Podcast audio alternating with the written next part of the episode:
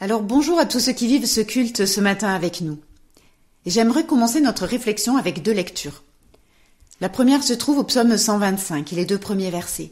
Ceux qui se confient en l'Éternel sont comme le mont Sion, il est inébranlable, il demeure pour toujours. Pareil aux montagnes qui entourent Jérusalem, l'Éternel entoure son peuple dès maintenant et à toujours. Une autre lecture dans la presse quotidienne. Des quelques gros titres. Effondrement, décroissance, récession brutale, économie dans la tourmente, faillite, licenciement, système de santé à l'épreuve, et j'en passe. Mais je vais m'arrêter là. Alors oui, nous avons vécu et nous vivons encore des temps d'incertitude. Ces incertitudes peuvent très vite générer un sentiment d'insécurité, sentiment légitime en soi. Alors nous sommes tous concernés par cette recherche de sécurité, et une grande partie de l'activité humaine est tournée vers ce besoin. Faisons le point dans nos budgets, sur les cotisations sociales de nos fiches de paye, combien dépensons-nous en assurance, en protection diverses, en réserve pour ne pas manquer? Et sans compter toutes les forces armées des pays. Toutes ces sécurités sont légitimes, mais on peut constater qu'aucune n'a jamais garanti une sécurité totale et permanente telle que nous le mentionne le psaume 125. Alors mon questionnement de ce matin et où trouver la sécurité pour pouvoir la partager à nos contemporains. Charles Dimanche a terminé son message en nous disant Nous sommes un peuple de témoins. Alors pouvons-nous aussi être témoins de la sécurité que nous avons en tant qu'enfants de Dieu? Et pour commencer, essayons de définir ce qu'est la sécurité. Le dictionnaire nous parle de tranquillité d'esprit qui résulte de l'absence de danger, c'est-à-dire une situation dans laquelle quelqu'un ou quelque chose n'est pas exposé à des événements critiques ou à des risques, tels que la défaillance, les accidents, la détérioration, l'agression physique ou le vol, et il donne comme exemple une distance de sécurité. Tiens, on connaissait déjà la distance de sécurité en voiture, et aujourd'hui ça nous rappelle quelque chose, parce que cette distance de sécurité, elle nous empêche, entre autres, de nous réunir. Une autre définition Situation de quelqu'un qui se sent à l'abri du danger et qui est rassuré. Cette définition me plaît davantage, car on sait que le risque zéro n'existe pas. Et un missionnaire indien propose sa propre définition. La sécurité ne réside pas de l'absence de danger, mais de la présence de Dieu. Et cette définition nous amène tout doucement au cœur du sujet. Comment trouver notre sécurité en Dieu? Alors revenons un petit peu à l'origine. Qu'est-ce que Dieu avait prévu pour l'homme? Dieu, il le créa, être vivant physiquement mais aussi spirituellement, car son esprit était connecté à Dieu. Et cette vie connectée à Dieu lui offrait une qualité de vie exceptionnelle. Dieu lui avait donné un but à sa vie, c'était de régner sur la terre, sur euh, les animaux, sur tout ce qui se trouvait dans le jardin d'Éden. La présence de Dieu lui donnait une sécurité totale. Il avait tout ce dont il avait besoin. La nourriture, l'abri, la compagnie. Il ne connaissait pas la notion de besoin car Dieu les comblait tous parfaitement. Sa relation intime avec Dieu lui donnait un sentiment d'appartenance. Il pouvait bénéficier de toute l'attention de Dieu à tout moment. Alors c'est pour cette vie-là que Dieu nous a créés. Une vie avec une sécurité totale, un but sans que nous nous soucions de quoi que ce soit, avec le sentiment d'appartenir à Dieu. Mais cette vie, on le sait, n'a pas duré longtemps. La chute, le péché, est venu couper l'homme de Dieu et engendrer une mort spirituelle. Quand Adam et Ève ont été jetés du jardin d'Éden, ils ont perdu la connaissance intime de Dieu et ils ont ainsi perdu la sécurité que sa présence leur offrait. Mais aujourd'hui, on sait que Jésus, en venant sur la terre, est venu rétablir ce que Adam a perdu, sa valeur, sa sécurité, son appartenance et son sens à la vie. Alors cette sécurité est devenue un besoin fondamental de l'homme. On le voit, dès son plus jeune âge, l'enfant a besoin de sécurité physique, de protection des dangers. Il a besoin de sécurité affective, puis de sécurité sociale, économique, collective. L'homme va trouver sa sécurité dans le groupe, et le groupe dans un ensemble de groupes. Alors, ces besoins de sécurité sont de la responsabilité de la société. Et c'est ainsi qu'elle nous propose la sécurité physique, la sécurité de l'emploi, de la santé, de la propriété, de la stabilité de la famille. Mais ne venons-nous pas d'assister à une insécurité générale? En effet, le pays s'est trouvé euh, limité pour assurer la sécurité qu'il ne pouvait plus non plus trouver ailleurs, car les autres pays étaient eux-mêmes dans cette incapacité. Situation assez unique et déstabilisante devant ces grandes puissances de ce monde qui sont devenues alors impuissantes. Et on le voit, cette insécurité reste la grande préoccupation du moment. On se retrouve, pour les, personnes en précarité, devant une insécurité alimentaire. Certains sont devant une insécurité de l'emploi, devant l'insécurité au niveau de la santé. Et même les grands scientifiques n'ont aucune certitude et ils plongent notre sécurité, notre société dans une insécurité. Alors serait-on en train de perdre le contrôle? Je lisais dernièrement cette pensée dans un magazine. L'homme du XXIe siècle est certes capable de contrôler le bateau et la voile, mais n'exerce aucun contrôle sur le vent et les vagues. Et même si certaines vagues sont passées, elles laissent derrière elles des dégâts et des conséquences. Alors cette quête de sécurité qui est propre à l'homme est présente dans de nombreux domaines. Et elle n'est pas présente seulement parce qu'on est en train de travailler une crise, elle l'est depuis que l'homme, en, Adam, a perdu sa sécurité en Dieu. Et il va avoir besoin de savoir ce, qu'il peut attendre des autres devant des expériences nouvelles et inconnues. Il va être en quête de gestion d'argent parfois stressante pour subvenir à ses besoins et à ceux de sa famille. Il va être en recherche de liens, d'attention de l'autre, de dépendance parfois dans le domaine affectif et émotionnel. L'homme va rechercher une valeur, une identité dans sa fonction, dans ses capacités, dans sa place dans l'Église, dans la société. Alors toutes ces recherches peuvent être néfastes quand elles deviennent non plus un besoin légitime, mais un besoin de sécurité. Si ce sur quoi j'appuie ma sécurité s'écroule, je me retrouve dans des situations de stress et d'angoisse.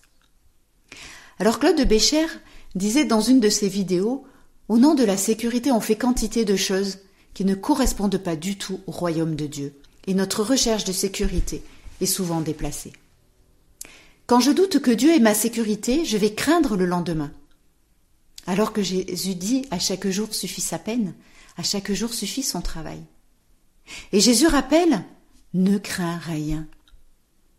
Et Matthieu 6 cite deux témoins. Les oiseaux du ciel et les lys des champs. Leçon de choses Dieu prend soin du moindre, alors à combien plus forte raison Dieu a souci de pourvoir aux soins nécessaires. Et cette confiance en Dieu est un antidote à l'anxiété du lendemain qui peut nous dominer. Mais n'hésitez pas à écouter les vidéos de Claude car elles sont très riches pour notre marche pratique et je ne voudrais pas déformer ses propos en essayant de vous en résumer. Alors Jésus qui enseignait lui-même ce qu'était la sécurité, est-ce que lui vivait-il en sécurité? Et quand on regarde un peu sa, vie, on voit qu'elle est caractérisée à la fois par une sécurité suprême et par une insécurité suprême. Jésus ne possédait aucune sécurité économique, aucun lieu où reposer sa tête, aucun revenu assuré. Socialement, il ne disposait d'aucun appui. Il est à la merci de ses adversaires, même ses disciples, son réseau social le plus proche, ne sont pas là pour le soutenir. À ce niveau-là, sa vie est une vie d'insécurité totale. Néanmoins, il savait que sa vie ne dépendait ni des situations ni des hommes. Il dépendait de son Père, avec lequel il a cheminé, tantôt accablé par les foules, tantôt rejeté. Son identité s'est trouvée dans sa relation avec le Père, et la Bible nous relate quelques, points intéressants. Jean 3, verset 35 nous dit que Jésus se sait aimer du Père. Jean 13, verset 3 nous dit que Jésus savait qui il était et d'où il venait. Il était venu de Dieu. Jésus savait aussi qu'il était envoyé de Dieu. Le Père avait tout remis entre ses mains. Et en hébreu, la main est le pouvoir, la puissance. Jésus avait l'autorité de Dieu de faire sa mission, de donner la vie éternelle. Jésus savait aussi où il allait. Il savait qu'il allait retourner auprès de Dieu. Jésus était enraciné dans son origine, dans sa mission et dans sa destination. Déjà, à douze ans, il répond à ses parents Ne savez-vous pas qu'il me faut être aux affaires de mon Père? Et tout au long des évangiles, on le voit se mettre à l'écart pour prier, pour être dans l'intimité avec son Père.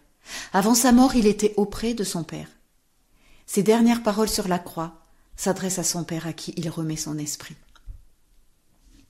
Alors nous concernant, que dit la parole de Dieu à notre sujet?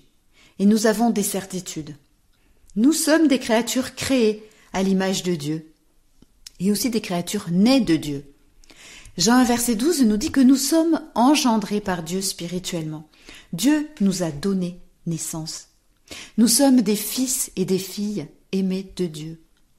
Jean 1 verset 12 nous dit mais à tous ceux qui l'ont reçu, à ceux qui croient en son nom, elle, la parole, a donné le pouvoir de devenir enfant de Dieu. Notre Père est le Père des miséricordes et le Dieu de toute consolation. On voit ça dans 2 Corinthiens 1, verset 3. Et on peut rajouter encore Isaïe 43. Ne crains rien, car je te rachète. Je t'appelle par ton nom, tu es à moi. Si tu traverses les eaux, je serai avec toi. Et les fleuves ne te submergeront pas, car je suis l'Éternel, ton Dieu, ton Sauveur. Tu as du prix à mes yeux, tu es honoré et je t'aime. Ne crains rien, car je suis avec toi. On voit aussi en Luc 12, verset 7, c'est la valeur que l'on a, la valeur que Dieu nous donne. Même les cheveux de votre tête sont tous comptés. Ne craignez donc point, vous avez plus que beaucoup de passereaux. Et nous connaissons ce Dieu, ce Dieu qui est le même hier, aujourd'hui et éternellement. Ce Dieu qui a nourri son peuple avec la manne, ce Dieu qui a nourri la veuve de Sarepta, ce Dieu qui a nourri des foules avec cinq pains et deux poissons. Et c'est ce Dieu, ce Dieu des miracles, qui nous dit qu'il est notre Père. Nous savons aussi que nous sommes plus que vainqueurs par celui qui nous aime. Nous sommes délivrés du pouvoir des ténèbres et transportés dans le royaume du Fils de son amour. Et nous voyons ça dans Colossiens 1, verset 13. Nous avons une mission faire des disciples. Et c'est Jésus qui dit à ses disciples, allez dans tout le monde et prêchez l'évangile à toute la création. Dieu ne nous laisse pas seuls dans cette mission. Nous avons le Saint-Esprit qui nous accompagne. Et nous savons aussi que nous sommes à l'abri du jugement, parce qu'il n'y a plus aucune condamnation pour ceux qui sont dans le Christ Jésus. Et cette sécurité repose sur l'œuvre de Christ elle est éternelle, elle est parfaite. Elle repose sur une personne, Jésus-Christ. Et enfin, nous savons où nous allons. Nous allons aussi auprès du Père. Et nous avons cette espérance. Et Jésus lui-même nous dit en Jean 14, verset 3, Lorsque je m'en serai allé et que je vous aurai préparé une place, je reviendrai et je vous prendrai avec moi, afin que là où moi je suis, vous soyez aussi. Voilà où est notre sécurité. Mais tant qu'on est sur la Terre, la réalité fait que nous vivons une tension entre ce qui est temporaire et ce qui est éternel. La nature humaine, nous dit Ésaïe 40, est comme l'herbe, elle est belle, mais elle se fane et elle ne dure pas. Mais en contraste, la parole de Dieu subsiste éternellement. Alors dans 2 Corinthiens 4, verset 18, Paul nous parle de choses visibles et de choses invisibles. Et il nous dit que les choses visibles sont passagères et les choses invisibles sont éternelles. Les choses visibles, elles sont assujetties au changement et on en est des témoins aujourd'hui. Parce que nous vivons en ce moment beaucoup de changements, que ce soit dans la société, que ce soit dans nos vies, dans, dans les choses personnelles qui nous concernent. Les choses visibles, c'est tout ce qui concerne notre vie sur la terre et tout ce qui peut nous donner de l'affliction, les choses invisibles représentent ce poids éternel de gloire que nous goûterons et que Dieu prépare pour ses enfants. Alors rechercher les choses invisibles, c'est rechercher la pensée de Dieu, rechercher sa présence, rechercher son intimité, afin que le Saint-Esprit crée en nous le désir et la capacité d'agir, et afin que notre cœur, notre être intérieur se renouvelle. Un évangéliste britannique avait pour devise Je ne suis pas influencé par ce que je vois, je ne suis pas influencé par ce que je ressens. Je suis influencé uniquement par ce que je crois. Et que ce que je crois, ce sont les promesses de Dieu pour moi. Ces promesses qui ont une portée éternelle. Les promesses de Dieu, c'est sa parole, et sa parole subsiste éternellement. Alors quand on est dans cette sécurité en, en Christ, et elle est à renouveler chaque jour, comment la partager à nos contemporains? Et nous avons été encouragés il y a deux dimanches à partager l'évangile au peuple non atteint, et avons été invités à réfléchir comment participer à la mission. Alors souvenons-nous, chaque personne du temps de la Pentecôte entendait parler de la bonne nouvelle dans sa propre langue.